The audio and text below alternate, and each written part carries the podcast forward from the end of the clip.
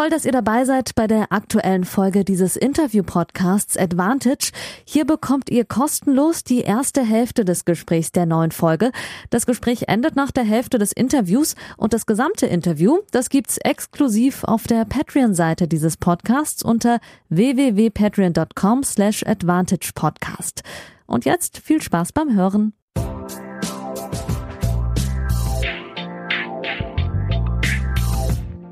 Hallo liebe Patreons, hallo liebe Advantage-HörerInnen zu Folge 76. Liebe Grüße aus London, aus dem Westen von London, genau genommen dem Stadtteil Richmond. Es ist Donnerstagabend, ich befinde mich in meinem Airbnb, selbst bezahlt, natürlich, so wie sich das gehört als freier, selbstständiger Journalist. Und ich hatte heute meinen ersten Tag in London, nachdem ich gestern eine Odyssee hatte an Anreise mit drei Stunden Passkontrolle, Streiks in der Londoner U-Bahn etc. Ähm, gut, ich bin aus Kostengründen auch über Stanston gefahren und musste dann einmal komplett durch London. War vielleicht nicht ähm, die beste Idee, aber die billigste. Äh, Spaß beiseite, mir geht's heute wieder äh, ganz gut. Ich war heute den ganzen Tag nicht in Wimbledon. Das ist äh, eine Stunde weg oder 50 Minuten weg mit öffentlichen Verkehrsmitteln, sondern bei der Qualifikation von Wimbledon in Roehampton. Ähm, das ist nur 15 Minuten tatsächlich weg gewesen von meinem Airbnb. Richtig gut. Bank of England Sports Center heißt dieser besondere Ort. Besonders deshalb alleine ja schon, weil Wimbledon das einzige Grand Slam Turnier ist, bei dem die Qualifikation nicht auf der Anlage gespielt wird. Das ist natürlich aus Rasengründen, um den Rasen ähm, zu schützen, sonst würde der schon am ersten Hauptfeldtag aussehen wie der Garten meines Vaters. Hoffentlich hört mein Papa nicht zu, wobei so schlimm sieht der Garten auch gar nicht aus. Ähm, und tatsächlich gibt es ja dieses Jahr in Wimbledon auch zum ersten Mal ähm, heute äh, auf Court 1 und auf Center Court Trainingssessions, um zu verhindern, dass wieder so viele Spieler ähm, slippen, also ausrutschen wie Serena Williams vor einigen Jahren zum Beispiel. Ähm, das ist neu. Aber ich war, wie gesagt, in Roehampton und habe mir heute den finalen Qualitag, die dritte Runde, äh, angeschaut. Und ja, das hat mich irgendwie auch emotionalisiert. Also es ist schon ein ganz besonderer Ort. Es geht darum, dass sich Spieler für das prestigeträchtigste Turnier der Welt qualifizieren können. Spieler aus der zweiten Reihe, für die das Erstrundenhauptfeld Geld von 60 oder 70.000 Pfund, ich habe jetzt nicht nochmal genau genug äh, genau nachgeguckt, einfach eine ganze Menge ist, auch wenn es dieses Jahr keine Punkte gibt. Und es war so emotional. Ständig hat jemand irgendwo geschrien. Wenn die Spieler gewonnen haben, sind sie auf den Boden gefallen, haben vor Freude so laut gejubelt. Und auf der anderen Seite hat man ja Tränen gesehen. Ich habe ähm, das Vergnügen gehabt, äh, Maxi Matera danach zu treffen. Wir haben äh, zwölf Minuten geredet ähm, über seine Situation, die langsam wieder bergauf geht, ähm, seine Arbeit mit Markus Wisselsberger, den ihr von Philipp Kohlschreiber natürlich unter anderem kennt, der äh, gestern seine Karriere beendet hat, sehr unscheinbar. Er wollte da wohl kein großes Tamtam -Tam drumherum machen in der zweiten Runde von Wimbledon. Seit einem Jahr arbeiten die beiden zusammen, haben sich seitdem von drei, äh, bei drei von vier Grand Slam Turnieren auch fürs Hauptfeld qualifiziert.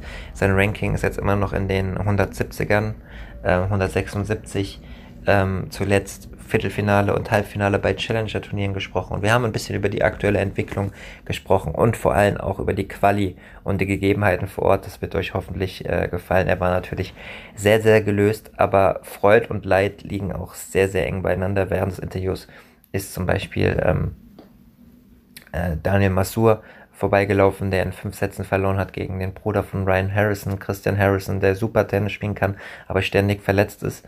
Ähm, Masur hat ähm, 2 zu 1 geführt, den vierten knapp verloren und dann im fünften ein bisschen ähm, die Nerven verloren und 1 zu 6 verloren. Äh, negativ geworden, zumindest das, was ich gesehen habe. Ähm, er ist ja auch ein Patreon, falls er das hier hört. Ähm, ne? No offense. Ähm, und ich weiß, wie weh das tut, beziehungsweise ich weiß es überhaupt nicht, wie weh das tut.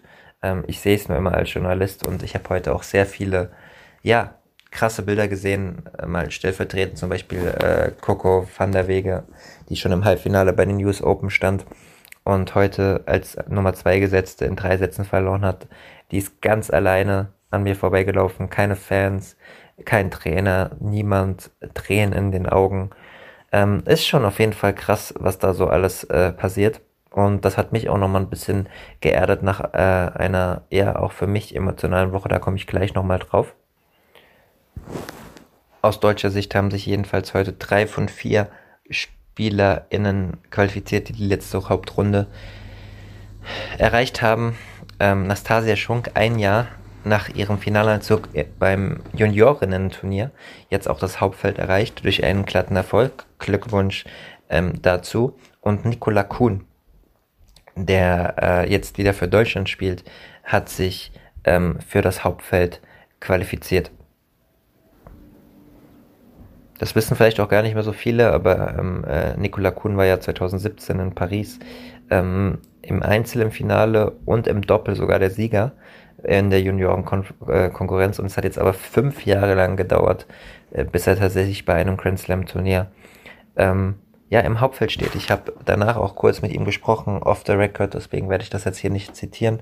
Ähm, kann gut sein, dass wir in den nächsten Wochen und Monaten auch einen Podcast zusammen machen, aber es war auf jeden Fall keine einfache Zeit. Er war mit seiner Freundin auf der Anlage und wirkte sehr entspannt, natürlich auch glücklich und hat auch äh, im Interview mit ähm, der offiziellen Wimbledon Homepage gesagt, I've been doing things pretty good for a long time, but I wasn't rewarded and I think that this week definitely helped a lot. Und hat auch gesagt, dass ähm, er einen relaxteren Ansatz jetzt hat und er sich nicht mehr so einen Kopf macht, nachdem es als absolutes Top-Talent erstmal nicht so geklappt hat. Ja, und ansonsten waren da heute auch äh, ja so viele äh, coole Stories. Ähm, und vielleicht nochmal ein paar Beispiele, was ich so gesehen habe. Äh, da war Catherine Harrison, eine Amerikanerin, die vor zehn Jahren in den Junioren in Wimbledon gespielt hat und heute mit 28 Jahren ähm, erstmals ein Grand Slam Hauptfeld äh, erreicht hat. Und die hat im, im zweiten Satz schon Break vorgehabt, 5-2, hat dann richtig Nerven gezeigt und hat es dann im Tiebreak äh, geschafft und ist auf die Knie, hat geweint und äh, ja, schon äh, ziemlich krass. Und dann gibt es auch noch einen Schweizer, Marc-Andrea Hüssler, ähm, der sich mit 25 erstmals äh, qualifiziert hat und ähm, auch mega glücklich war. Ähm, ja, negative Sachen habe ich euch auch schon erzählt. Äh, Coco van der Wege zum Beispiel. Ähm, Marc Purcell, der Doppelspezialist, hat sich im Einzel qualifiziert. Ähm, für ihn auch nicht äh, alles andere als äh, als normal. Ja, aber ich habe mich natürlich auf die Deutschen auch so ein bisschen kon konzentriert und für mich war das auch irgendwie ein bisschen emotionalisierend an diesem ja durchaus besonderen Ort äh, das mitzuerleben. Ich meine, ich berichte sehr oft über normalen Tennissport und Tennis ist meine Hauptsportart. Aber ich berichte natürlich auch investigativ. Ne? Also ich habe letztes Mal belegt, bei mir ist es so getrittelt. Ich mache noch nicht genug Geld mit normaler Tennisberichterstattung. Ich mache noch nicht genug Geld mit ähm, investigativer Berichterstattung und ich mache noch nicht genug Geld mit TV-Interviews ähm, oder Kommentatoren einsetzen. Aber zusammen diese drei Drittel ergeben schon eine ganz gute Grundlage einfach für mein Leben. Aber sie beißen sich gegenseitig. Ne? Wenn ich jetzt ähm, Investigativberichte wie diese Woche. Ihr werdet es alle mitbekommen haben. Ich hatte es ja im letzten Podcast an, angedeutet. Ist jetzt am Sonntag rausgekommen in der Mail on Sunday ähm, der Investigativbericht über äh, die Situation von Dopingtests im Tennis. Ähm, und Spieler kritisieren das, wie zum Beispiel jetzt Andrea Petkovic diese Woche und ähm, sehr, sehr sachlich im Übrigen auch. Und Madison Keys etwas weniger sachlich, die das Ganze als Fake News äh, bezeichnet hat. Und dann muss ich am Samstag für die ARD zum Beispiel ein Interview machen mit einem von den beiden, dass dann eher Eiszeitstimmung herrscht ähm, ne, und ich nicht ein super TV-Interview hinbekomme, ist auch klar. Aber ich werde auf jeden Fall irgendwie da auch weitermachen und weiter auch über Matchfixing und Doping berichten. Und ich lasse mich da auch nicht von meinem Weg ähm, erbringen und ähm, so wie Andrea Petkovic für ihren Sport einsteht, so stehe ich auch für unsere äh, journalistische Wahrnehmung und auch unsere journalistische Arbeit ein. Ich habe das ja zusammen mit Edmund Willison gemacht. Wir haben uns auch lange zusammengesessen, übrigens, was sie kritisiert hat äh, in ihrem Tweet, ähm, dass das ja normal sei, dass ähm, äh, Bluttests des biologischen Blutpasses angekündigt werden äh, weil sie ja nur zum Monitoring da sein und zum Vergleich mit anderen Bluttests. Das haben wir im Übrigen auch in dem Text geschrieben. Äh, wir haben aber auch geschrieben, warum es trotzdem ein Problem ist. haben uns dann auch nochmal lange zusammengesetzt und haben in, äh, weil äh, Edmund ein Native Speaker ist, äh, das Ganze dann auch in Englisch ähm, eingesetzt, einen ganz langen Thread auf Twitter gemacht, den ich euch ganz oben in meiner Timeline auch verlinkt habe. 23 Tweets, warum wir erklärt haben, wo wir erklärt haben, warum das trotzdem ein Problem ist. Und da haben wir auch sehr, sehr viel positives Feedback bekommen, neben ganz vielen Hassnachrichten. Aber ich lasse mich da auch nicht abbringen und ähm, ich gehe da jetzt auch nicht so ins Detail rein. Lest das bitte nach. Es ist auf jeden Fall so, dass äh, Dopingtests, egal welcher Art, auch des biologischen Blutpasses, ähm, in der Regel eigentlich immer unangekündigt gemacht werden sollten. Steht auch in den ITF-Anti-Doping-Regeln. Es sei denn, es sind ganz besondere Umstände. So steht es in den Regeln und die ITF und der Weltverband und die WADA wollten uns nicht erklären, was das genau bedeutet. Es gibt aber so große Unterschiede. Es gab zum Beispiel im ganzen Jahr 2021 nur zwei Bluttests äh, während Wettkämpfen und ganz große Unterschiede zwischen den NADOs, ähm, äh, die testen. Ähm, da hat ähm, Andrea Petkovic übrigens auch einen Fehler gemacht, hat gesagt, es testet ja die NADOs, die ITF und die WADA. Die WADA testet nicht selbst, ähm, die überwacht das Ganze nur. Aber es gibt große Unterschiede. Zum Beispiel nicht jeder Test wird so oft getestet wie die deutschen Spieler von der NADO, ja, mit Urin- und Bluttests. Es gibt zum Beispiel auch Spieler von anderen Nationen, ich sage jetzt mal bewusst nicht welche Nationen, aber ergeben auch Recherchen von uns, die ähm, kaum oder gar nicht im Training unangekündigt kontrolliert werden. Und wenn diese Spieler vier Tage vorher eine Mitteilung bekommen bei den French Open 2019, bei den US Open 2021 und bei den Miami Open 2022, so wie, es wir, wie wir es in unserem Te Text geschrieben haben, das äh, vier Tage vorher angekündigt bekommen, dass es einen Bluttest geben wird, dann hilft es diesen Spielern enorm, wenn sie denn Blut oder Blutdoping oder Epo-Doping betreiben wollen. Dafür ist dieser Blutpass, der im Tennis im Übrigen viel zu spät eingesetzt worden ist, 2013 erst auf Drängen von Andy Murray unter anderem. In anderen Sportarten gibt es ihn schon länger. Dafür ist dieser ähm, biologische Blutpass ja da, dass man praktisch Unregelmäßigkeiten entdeckt äh, im Blut, ohne einen positiven Test, um zu sagen, dieser Hämoglobitwert ist zu hoch, das kann so nicht sein. Das kann nur mit Blutdoping, mit Eigenblutdoping oder, ähm, oder EPO gehen. Und lest diesen Thread bitte, wenn ihr es noch nicht gemacht habt, lest diesen Text nochmal dazu. Und ich möchte ganz deutlich sagen, wir stehen zu unserer Berichterstattung und so wie ähm, die Tennisspieler wie ähm, äh, Andrea Petkovic Profis sind, so, so sind wir auch Profis. Da bin ich ganz selbstbewusst. Ihr wisst, wenn ihr mich verfolgt, wie ernst ich meine Karriere nehme, wie viel Herzblut und Zeit ich da reinstecke und ich veröffentliche nicht einfach mal so einen Artikel. Einfach mal so, um Stress zu machen äh, wenn ich irgendwie ein Aufmerksamkeitsdefizit hätte, dann ähm, würde ich irgendwie, keine Ahnung, Moderator werden und ständig auf der Bühne stehen äh, und mich selbst abfeiern.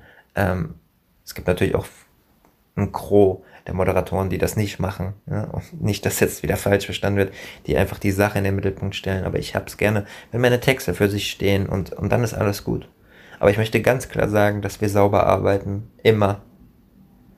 Und Edmund und ich schon uns lange kennen. Er hat früher für die ARD-Doping-Redaktion gearbeitet und ich kenne kaum einen Experten auf diesem Gebiet.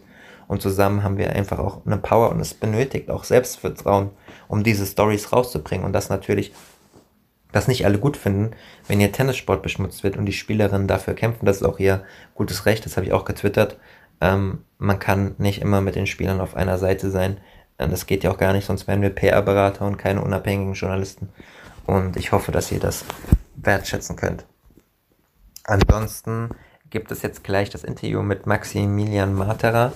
Ähm, was mir vielleicht noch ein bisschen äh, bleibt, ist euch ein bisschen Bock zu machen auf das Wimbledon-Turnier. Wie gesagt, wir haben jetzt Donnerstagabend. Ich habe vier Vorschautexte bisher verkauft, ähm, unter anderem äh, zum Comeback von Serena Williams, die diese Woche ja ähm, Doppel gespielt hat. Jetzt muss ich kurz unterbrechen, weil Marta Kostiuk gerade meinen Tweet retweetet hat. Da sage ich euch gleich was dazu. Einen Moment. So, das wollte ich eigentlich gleich noch nennen, aber dann ziehe ich es jetzt vor. Ich hatte. Ich habe eine Quelle, die mir ähm, gesagt hat, ich meine, also gut, machen wir das jetzt nochmal lang um der Reihe nach. Also, ich werde zwei Geschichten zu Serena Williams machen, ähm, die hier Comeback feiert äh, in Wimbledon nach mehr als einem Jahr mit 41 Jahren. Also nochmal ein Jahr älter äh, als Roger Federer letztes Jahr, der immerhin noch das Viertelfinale erreicht hat. Sie hat mit Ange Jabeur diese Woche in Eastbourne Doppel gespielt. Die haben jetzt rausgezogen heute, offiziell wegen einer ähm, Bauchmuskelverletzung von Ange Jabeur. Da könnte aber auch politische Gründe dahinter sein, zu sagen, hey, wir brauchen noch ein paar Tage Training auf der Anlage von Wimbledon. Also ich habe keine Beweise dafür, aber so würde ich das dann announcen. Und äh, da, darüber äh, werdet ihr von mir was lesen. Es wird ähm, aber auch Texte geben äh, zur Wimbledon-Sperre natürlich russischer und äh, weißrussischer Spieler. Und jetzt kommen wir äh, zu Marta Kostiuk, die gerade meinen Tweet retweetet hat. Ich habe ähm, Kontakte, die mir bestätigt haben, dass ähm, russische und weißrussische Spielerinnen auch vom ITF 60K-Tournament in Lipaja in äh, Lettland ähm, ausgeschlossen worden sind, weil der lettische Tennisverband, die Latvian Tennis Union, keine russischen und weißrussischen Spieler bei Turnieren in ihrem Land erlaubt und die sind heute einfach von der Entry List gelöscht worden, ohne dass sie da irgendwie eine Erklärung bekommen haben. Und da gibt es jetzt natürlich auch Streit. Ich habe auch von, von Spielerinnen gehört und Spielern, die in nationalen Ligen auch in Deutschland spielen und da nicht mehr willkommen sind als Russen und Russinnen oder Weißrussen und Weißrussinnen. Ähm, ja, da werdet ihr auf jeden Fall unter anderem bei der Zeit was lesen und ähm, bei der Deutschen Welle auch. Und da habe ich genug zu tun. Das freut mich auch, dass es äh, hier auch wieder gut läuft, zumindest in den ersten Tagen. Ich werde eventuell nicht bis zum Ende des Turniers bleiben, anders als ihr das sonst gewohnt seid, weil Alexander Zverev fehlt und ich werde das abhängig machen von den Erfolgen deutscher SpielerInnen, allen voran dann wahrscheinlich Angelique Kerber, die heute ähm, ausgeschieden ist bei ihrem Heimturnier in Bad Homburg und Oskar Otte, der zwei Halbfinals in Folge erreicht hat. Nicht, weil ich äh, es abfeiere, das hatten wir eben schon, sondern weil ich halt oft dann auch in der zweiten Woche bei Aufträgen davon abhängig bin, was deutsche Spieler so reißen. Ich äh, drehe in der zweiten Woche auch noch was fürs ZDF. Ähm, beim Thema äh, Matchfixing, da wird es im Juli was äh, zu geben und danach werde ich wahrscheinlich abreißen. Also ihr seht immer noch ein bunter Blumenstrauß, ein Mix an verschiedenen Sachen, das ich aber auch mag und nun das versprochene, knapp zwölfminütige Interview mit Maximilian Marterer hier von der Anlage der Qualifikation in London. Wir hören uns ganz bald wieder. Liebe Grüße. Ja, liebe Advantage-HörerInnen, wie versprochen melde ich mich äh, aus Wolverhampton von der Quali am letzten Qualitag und ähm, wenn jemand gewinnt, ist es leichter, ihn für ein Interview zu gewinnen und zu überzeugen. Und gegenüber von mir sitzt äh, Maxi Materer, der heute in drei glatten, aber durchaus knappen Sätzen sich fürs Hauptfeld qualifiziert hat. Maxi, ich bin jetzt hier seit zwei, drei Stunden und ich höre in regelmäßigen Abständen sehr große, erleichternde Schreie. Als du gewonnen hast, war ich aber gerade hier oben. Wie war es denn bei dir? Äh, nach innen gefreut oder auch ein Schrei? Ähm, eher so na, nach innen gefreut, eher äh, viel Erleichterung da und irgendwie, ja, ich glaube, heute war ein Match, was mental natürlich äh, auch ganz schön, ganz schön tough war. Also nicht unbedingt körperlich, aber zwei enge Tiebreaks in den ersten zwei Sätzen gewonnen. Und ja, am Ende irgendwie viel, viel Erleichterung und ein großer Stein irgendwie auch äh, abgefallen, als ich gewonnen habe heute. Für mich ist es tatsächlich das erste Mal äh, hier in Roehampton auf der Quali-Anlage, das dritte Mal in Wimbledon an sich. Vielleicht kannst du den HörerInnen mal ein bisschen.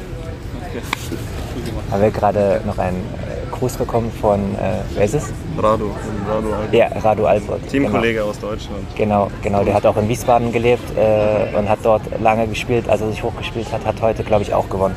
Ja. So, Glückwunsch. Er hat neben mir gespielt, insofern äh, hat man, glaube ich, so ein bisschen irgendwie trotzdem was voneinander mitbekommen, weil hier ist ja eine große Reihe, so jeder Platz nebeneinander und äh, selbst wenn man es ausblenden möchte, äh, sieht man ja trotzdem so ein bisschen die Spielstände von den Nebenplätzen. Genau, und das ist hier wie gesagt auch alles äh, ganz eng. Wir sitzen hier an der Clubanlage an einem Tisch und da gehen die Spieler auch ein und aus. Von daher ganz normal zurück zur Frage. Ja, äh, für mich sorry. ist das erste Mal, nee, alles gut, das ist ja auch authentisch. Ähm, äh, für mich ist das erste Mal hier in Roehampton, wenn ich hier reinkomme, ich habe gesehen, eigentlich ist es nur die Verlängerung einer großen Wiese, die dann auch von Greenkeepern äh, zurechtgemacht wird. Ähm, mal Hand aufs Herz, wie groß ist denn der Unterschied zur, zur Hauptanlage? Ähm, ja, ich glaube, wenn man mal Wimbledon Hauptfeld gespielt hat und äh, dann so ein bisschen vergleicht mit der Quali-Anlage, was alles so ein bisschen improvisiert ist. Es sind viele Riesenzelte aufgebaut. Es ist wie gesagt, in der einen sind zehn Plätze nebeneinander, nur durch so einen Meter breiten Gang voneinander getrennt. Ähm, ja, ist ein riesen Upgrade natürlich, sich jetzt hier qualifiziert zu haben fürs Main Draw und äh, ja, Wimbledon ist so ein sehr das, das traditionsreichste Turnier der, der Welt und äh, insofern freue ich mich einfach nur, dass äh, das jetzt wieder erleben zu dürfen dies, dieses Jahr. Bin da super dankbar, glücklich, dass ich das jetzt, ähm, dass wir uns das jetzt hier erarbeitet haben, ähm, dass ich wieder dabei sein kann. Insofern, wie gesagt, es ist ein Riesenstein von, von mir gefallen, als ich, als ich gewonnen habe und äh, ich glaube, das ist so, ja, es kommt jetzt halt erst so mit der Zeit, jetzt so ein bisschen dieses richtig drüber freuen was da passiert. Das glaube ich sofort. Für euch als Einordnung, also das Interview ist jetzt eine knappe halbe Stunde nach dem Matchball, also ist noch sehr, sehr frisch. Äh, bevor wir noch ein bisschen über dich und die Zusammenarbeit auch ähm, sprechen, äh, noch ganz kurz zu den Plätzen. Ähm, es heißt immer so allgemein, ja, es sind schon viele Platzfehler, du spielst ja auch durchaus viel von, von hinten. Wie, wie gut ist es denn zu spielen? Oder wie schlecht? Um ähm, Nee, schlecht will ich gar nicht sagen. Also ich muss sagen, ich bin das erste Mal hier 2012 gewesen bei den Junioren, da wird ja auch die Quali gespielt, aber das ist dementsprechend noch auf, äh, bei anderen Bedingungen, weil da hat die Quali von den Profis schon stattgefunden und ein paar Trainingseinheiten danach auch noch. Ähm, die Plätze sind wirklich über die Jahre immer besser geworden. Jetzt die letzten ersten zwei Tage war es tough zu spielen, weil es sehr heiß war und der, der Rasen war so ein bisschen stumpf. Das heißt, der Ball ist nicht so gerutscht, wie man sich das vorstell, vorstellt so, und auch nicht flach geblieben, sondern manchmal so gestockt und hochgesprungen. Deswegen habe ich das Gefühl gehabt, manche Sandplatzspieler und so weiter haben sich gar nicht mal so unwohl gefühlt. Ähm, ja, aber heute waren ein bisschen andere Bedingungen, es war ein bisschen schwüler. Insofern, ich glaube, es kommt mir auch ein bisschen entgegen, wenn es so ist, der Ball ein bisschen durchrutscht und ähm, da geht dann der, der, der, der Surf auch noch mal ein bisschen mehr durch. Danke für die Einblicke. Das ist, glaube ich, auch für die Tennisfans, äh, die nicht hier sind, äh, sich das nicht vorstellen können, sehr wichtig mal zu sehen. Du hast das Wir angesprochen. Ähm, wir haben ja. eben im Vorgespräch kurz geredet. Markus Wisselsberger, seit jetzt knapp einem Jahr ja. äh, arbeitet ihr zusammen. Ihr, ihr kennt den äh, Namen bestimmt durch äh, Philipp Kohlschreiber, der gestern am Mittwoch seine Karriere beendet hat, hier relativ unscheinbar in der zweiten Runde. Ähm, der Qualifikation hatte er ja angekündigt kein Mann der großen Ankündigungen, so für jeden in Ordnung. Ja. Ähm, jetzt arbeitet ihr seit einem Jahr zusammen. Vielleicht kannst du es mal ganz kurz ein bisschen beschreiben, ähm, wie lange es gedauert hat, bis ihr euch äh, beschnuppert habt und äh, was jetzt gut läuft. Ja, ich, es war eher ein, ein, Wiedersehen, weil wir haben schon mal in der Zeit, wo er in der Tennis Base war oder wir gemeinsam in der Tennis Base waren, miteinander gearbeitet und muss sagen, ja, es war keine einfache Zeit immer in, diesen, in diesem Jahr, aber ich muss sagen, wir haben es gerade bei den Grand Slam Turnieren, was sicherlich auch für uns Spieler die wichtigsten Turniere des Jahr über ist, äh, sehr gut hinbekommen und ja, drei von viermal qualifiziert ist äh, absolut ein, ein, Erfolg, muss man sagen. Ähm, deswegen, nicht nur deswegen, aber auch das, deswegen habe ich mir diesen Input holen wollen wieder, um eben gewisse alte Sachen wieder ein bisschen mehr hervorzuholen. Und, äh Kannst du ein Beispiel da geben? Zum Beispiel ein, eine spezielle Sache, die du da rausholen wolltest, dass, dass um, das ihr zusammen jetzt hinbekommen habt, was wieder besser klappt? Vielleicht ein Schlag oder eine mentale Sache? Oder? Ja, es ist rein vom, vom Spielerischen her, war das einfach so ein bisschen mehr diese Aggressivität rausholen, dieses was mich damals auch, glaube ich, sehr gefährlich gemacht hat, dieses Aufschlag und dann direkt mit der, mit der Vorhand und so übernehmen. Und ja, über die Zusammenarbeit jetzt in dem Jahr ist das immer, immer besser geworden und es hat mich sicherlich auch äh, jetzt hat die letzten Wochen gefährlicher gemacht und äh, manchmal dauert es halt, es ist nicht unbedingt so ein, so ein Ding, was von jetzt auf gleich kommt. Also ein bisschen Pro Programme vielleicht auch im Kopf so ein bisschen verankert waren davor, die rausgebracht werden mussten. Ähm, aber ja, ich glaube, ich bin auf einem ordentlichen Weg und habe auch jetzt die letzten Wochen, ich denke, jetzt haben auch mal die Resultate so ein bisschen mehr das wiedergespiegelt, was auch eigentlich im Training davor schon immer wieder ganz gut da war. Das ist ja immer schwierig, wenn man was wieder neu justieren will oder neu machen will, das dann auch im, im Match umzusetzen. Äh, konkret Viertelfinale und Halbfinale auf Challenger-Ebene zuletzt gespielt, jetzt Wimbledon, Hauptfeld. Ähm, bisschen Sonnenbrand bekommen, weil du viel im Süden warst. Ähm, ja. Ich hätte eine Frage, wenn man schon mal geschnuppert hat oder schon so weit oben war wie du mit den Erfolgen und die ATP, also sich an die ATP-Tour gewöhnt hat, und dann aus der Wohlfühlzone rausgeht, Sachen umstellt, aber das auf Challenger-Ebene oder hier in der Quali äh, zu machen. Wie schwer fällt sowas oder wie schwer ist es sozusagen positiv zu bleiben? Ähm, ich muss sagen, ich bin jemand, ich, mir ist es nicht so wichtig, wo, wo ich mich unbedingt aufhalte. Ich, äh, natürlich ist man lieber bei, bei ATP-Turnieren und bei den größten Slams. Ähm, und man genießt auch dann die Vorzüge zu haben, wenn man das mal äh, natürlich spielt im Jahr. Zum Beispiel, ich habe jetzt, glaube ich, dieses Jahr nur ein ATP in, äh, in München gespielt. Und das ist natürlich dann auch ein, ein Upgrade zu den Turnieren davor. Ähm, nichtsdestotrotz bin ich, bin ich Tennisspieler und ich will gutes Tennis spielen und ich muss ehrlich sagen, ich merke da auch jetzt halt nicht vom, vom, von der Anspannung, ich persönlich merke da jetzt halt keinen anderen andere Herangehensweise beim Slam oder auch beim, beim Challenger, weil an sich ist es mir einfach wichtig, Matches zu gewinnen und vielleicht bin ich da etwas eigen, aber ähm, ich mache da wirklich nicht großen Unterschied zwischen, zwischen Slam und äh, Challenger. Vielleicht ist das auch ein Grund, warum es auf Slams. sagen, vielleicht ist das auch, warum es aber. Vielleicht für mich besser, besser mhm. läuft. Aber ich bin vor Challenger genauso angespannt wie vor Grand Slams, komischerweise. Ähm, und ja, ich bin froh, dass ich es sehr gut umsetzen kann in diesen Wochen. Und ja, ich glaube, Markus ist da halt auch einer, der das gut schafft, diese Lockerheit vielleicht auch beim Slam bei mir zu halten die man, glaube ich, auch ein bisschen braucht und auch in diesen engen Situationen diese, diese Bestätigung und Ruhe zu haben. Auch jetzt heute diesen Tiebreak im zweiten, der, ich weiß gar nicht, ich glaube 13-11 ist am Ende ausgegangen, den dann doch irgendwie für mich zu entscheiden. Das ist, glaube ich, warum man auch einen Trainer hat, so ein bisschen. Und ähm, nee, freut mich einfach nur, dass das jetzt mal wieder ganz gut geklappt hat beim, beim Slam und ich mich auch mal in Wimbledon qualifizieren konnte jetzt. Jetzt kommen wir beide auf die Hauptanlage. Ich ja, als Journalist, absolut. du als Spieler, auf was freust du dich auf der Hauptanlage? So ist ja dann doch nochmal so das prestigeträchtigste Turnier. Auch wenn die Umstände dieses Jahr vielleicht ein bisschen politischer sind als sonst, aber ja, ich glaube, es ist jetzt auch schon drei Jahre her, wo ich das letzte Mal auf der Hauptanlage war. Ich finde, äh, was cool ist, ist, wir haben ein Spielerrestaurant, wo man so ein bisschen einen geilen Blick auf über die ganzen, ganzen Außenplätze so haben kann und äh, freue mich schon, das erste Panoramabild da von da oben zu machen. Ihr könnt dann äh, ähm, auf Instagram bei Maxi Matera sehen. Ich werde es in die Story posten, dich, äh, dich verlinken. Nein. ähm, nee, aber es ist irgendwie so ein, einfach so ein Gefühl, einfach diese, diese diese Anlage wieder, wieder zu sehen. Und ähm, ja, ist sicherlich was sehr, sehr Besonderes mit Wimbledon. Da ist jetzt gerade äh, Daniel Masur an uns vorbeigelaufen, nur mal für euch auch als Einschätzung. Äh, so schnell wird er den fünften Satz nicht gedreht haben. Das ist hier immer Freude und Leid in der Qualifikation äh, eng beieinander. Ähm, Maxi, wir kommen ähm, zum, zum Abschluss. Du hast gesagt, was du dich freust. Ähm, Auslosung ist natürlich noch nicht draußen für dich, äh, für keinen. Die wird, glaube ich, heute gemacht. Ähm, Würdest du eher bevorzugen, kleinerer Platz gegen einen schlagbaren Gegner oder eher ein gesetzter Spieler auf einem größeren Platz mit dementsprechend Stimmung? Ähm, fragt man sich ja immer äh, so. Scheißfrage. Ich, nee, nee, aber ich, ich, weiß immer nie. Es ist ähm, in der Regel, glaube ich, nimmt man am Ende doch eher das, das Machbare los.